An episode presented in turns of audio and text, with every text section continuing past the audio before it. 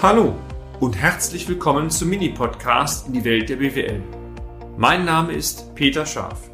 Ich bin Unternehmensberater mit Leib und Seele und gemeinsam gehen wir den Problemen der BWL auf den Grund. Kurz, kompakt, unverständlich. Anti-Werbung Teil 2 oder die Kontaktweitergabe. Bereits im ersten Baustein, meine sehr fetten Damen und Herren, haben wir von unserem Wunsch berichtet, eine Tischplatte im Konferenzraum, aber auch in der Teeküche durch einen Fachbetrieb erneuern zu lassen. Die Reaktion des ersten von uns angefragten Schreinermeisters war ein Referenzbeispiel dafür, wie eine optimale Kommunikation auch akquisitorisch perfekt laufen kann.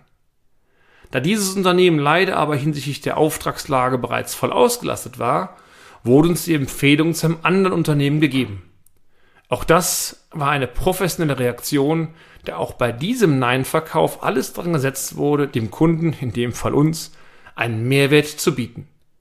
In der heutigen Folge erfahren Sie, meine sehr verehrten Damen und Herren, wie es weiterging und wie aus einer hohen Auftragswahrscheinlichkeit, das heißt aus einem Elfmeter, beinahe noch ein Gegentor geschossen worden wäre. Dankenswerterweise wurde uns ja der Kontakt von der ersten Firma ähm, äh, gegeben zu einer anderen Schreinerei. Unter Nennung des Namens und unserer Kontaktdaten ähm, hat sich dieser neue Schreiner direkt innerhalb von zwei Tagen bei uns gemeldet und ähm, auch mündlich die Aussage erteilt, dass ein Auftrag ähm, gerne übernehmen würde.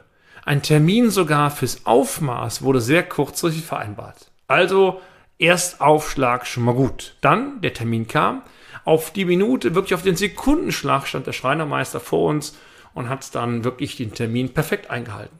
Sehr freundlicher Herr kam rein, ähm, Inhaber des Unternehmens stellt sich vor, drückt die Visitenkarte in die Hand, auch die Kleidung war tiptop mit den Farben des Unternehmens ausgelegt, Logo war drauf, also wirklich perfekte Aufgabe.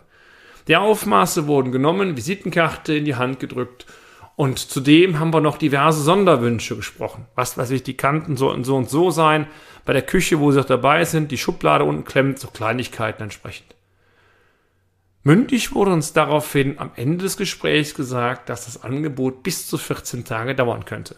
Na, dachte ich, 14 Tage ist schon eine lange Frist, aber gut, die Leute haben viel zu tun und wenn die 14 Tage eingehalten werden, ist es in Ordnung. So eilig ist es auch nicht.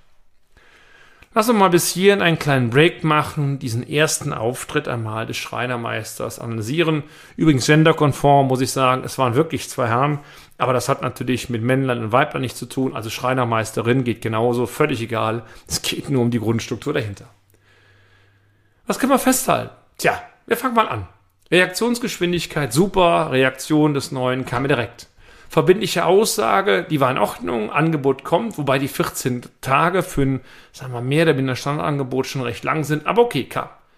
Mehrwert für den Kunden, ja natürlich, denn es wurde ja, äh, wurde das Ding aufgenommen. Er hat auch gesagt, ihr könnt verschiedene Hölzer haben, also Alternativen, fand ich in Ordnung, passte. Und Prognose für eine weitere Kundenbindung.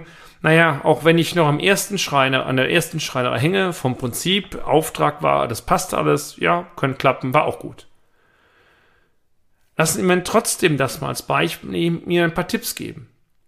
Wenn Sie Termine nennen, dann sollten die Termine auch zu erfüllen sein. Also Quintessenz, wenn Sie von vornherein wissen, Sonntag in 14 Tagen oder Montag klappt nicht, dann nennen Sie die Zahl gar nicht. Und genauso gut, wenn Sie innerhalb einer Frist, er hat ja 14 Tage genannt, merken, das funktioniert nicht, dann ist es sinnvoll, dass Sie aktiv auf Ihren Kunden hinzugehen und sagen, hör mal, wir können den Termin nicht halten aus den, den Gründen, wie sieht es mit der Verlängerung aus? Immer besser, Sie agieren, als wenn Sie reagieren. Ja, so viel zum, zu unserem Ratschlag. Wie lief es tatsächlich? Naja, die Frist der 14 Tage näherte sich langsam dem Ende. Also kurz vor Ablauf dieser Frist habe ich mich dann per Mail an dieses Unternehmen gewandt mit der, ähm, mit der netten, mit dem netten Hinweis, hör mal, liebe Schreinerei, die Frist geht langsam zu Ende. Ich freue mich sehr auf das Angebot. Mal gucken, was passiert. Sie ahnen was? Wirklich? Ich hab's mir gedacht. Es passierte gar nichts. Ich habe mal geguckt, denke ich, ja, vielleicht sind die Mails in Spams gelandet, was weiß ich, gar nichts. Daraufhin habe ich zwei Tage später nochmal da äh, die Schreinerei kontaktiert, diesmal sogar telefonisch. Und die Antwort war sinngemäß, ähm, man ist sehr ausgelastet, ich habe den Meister nicht bekommen, man arbeitet dran und wir würden bald hören. Boah, dachte ich, mal gucken. Lassen wir hier wieder mal einen Break einfügen und das Ganze wiederum betriebswirtschaftlich analysieren. Verbindlichkeit der Aussage, man arbeitet dran. Schlecht. Es wurde nicht agiert und aktiv auf den Interessenten zugegangen, in dem Fall uns. Wir können die Frist nicht halten. Thema, das Angebot dauert bis da und dahin. Sondern man hat gewartet, bis der Kunde anfängt äh, anzurufen, ist schon mal Käse. Wir als Kunde haben praktisch Initiative übernommen. So war es immer dämlich. Als dann gegen Ende dieser besagten Woche immer noch kein Angebot bei uns eintraf, kriege ich nochmals einen Telefonhörer mit der Botschaft, die schon deutlicher war, der potenzielle Kunde ist verärgert, es gibt keine klaren Terminaussichten, es drängt sich der Verdacht auf, dass schlicht gar kein Interesse daran besteht, diesen Auftrag zu übernehmen. Und wenn das der Fall ist, dann wäre es doch freundlich und sinnvoll für beide Seiten, das auch zu sagen, hätte man uns den ganzen Quatsch schenken können, ich hätte mir eine neue Schreinerei suchen müssen.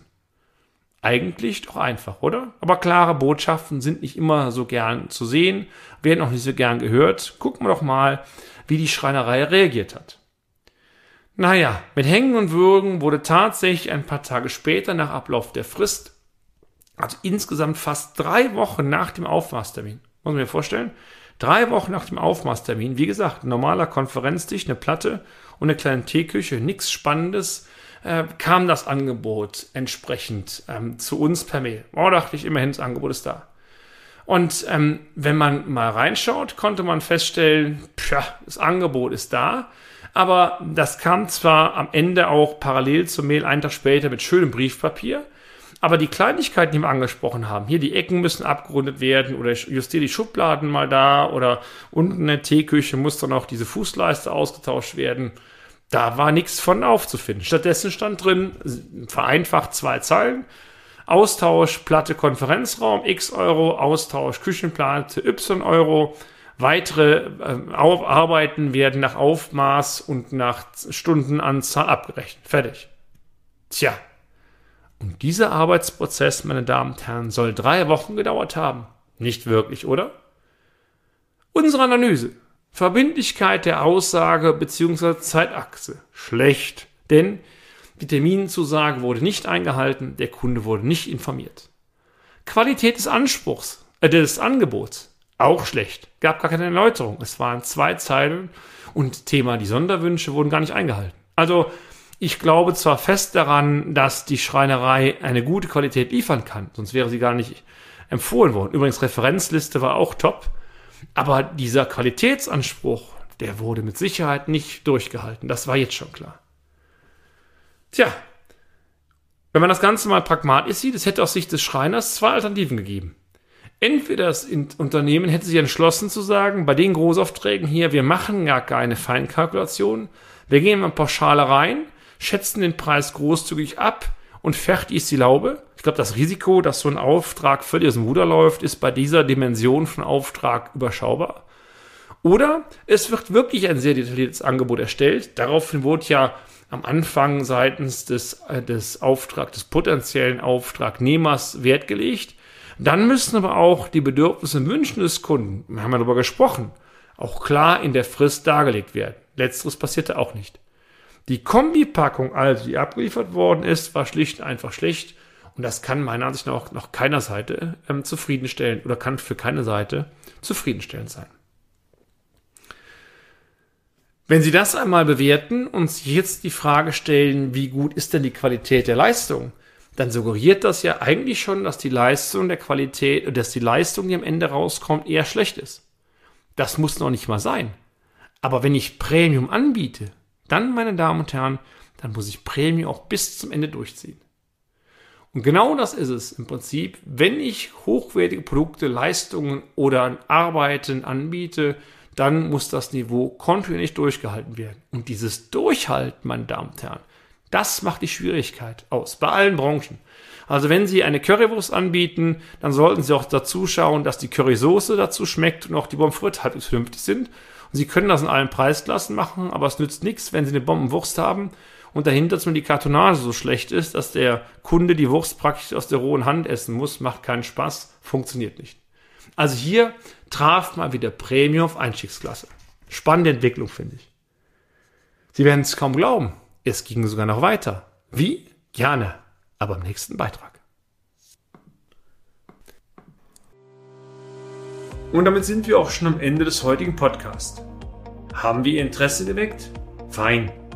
Dann besuchen Sie uns doch einmal auf unserer Homepage unter www.scharf-office.de und schalten Sie auch beim nächsten Mal wieder ein auf eine kleine Reise in die Welt der BWL. Ihr Peter Scharf.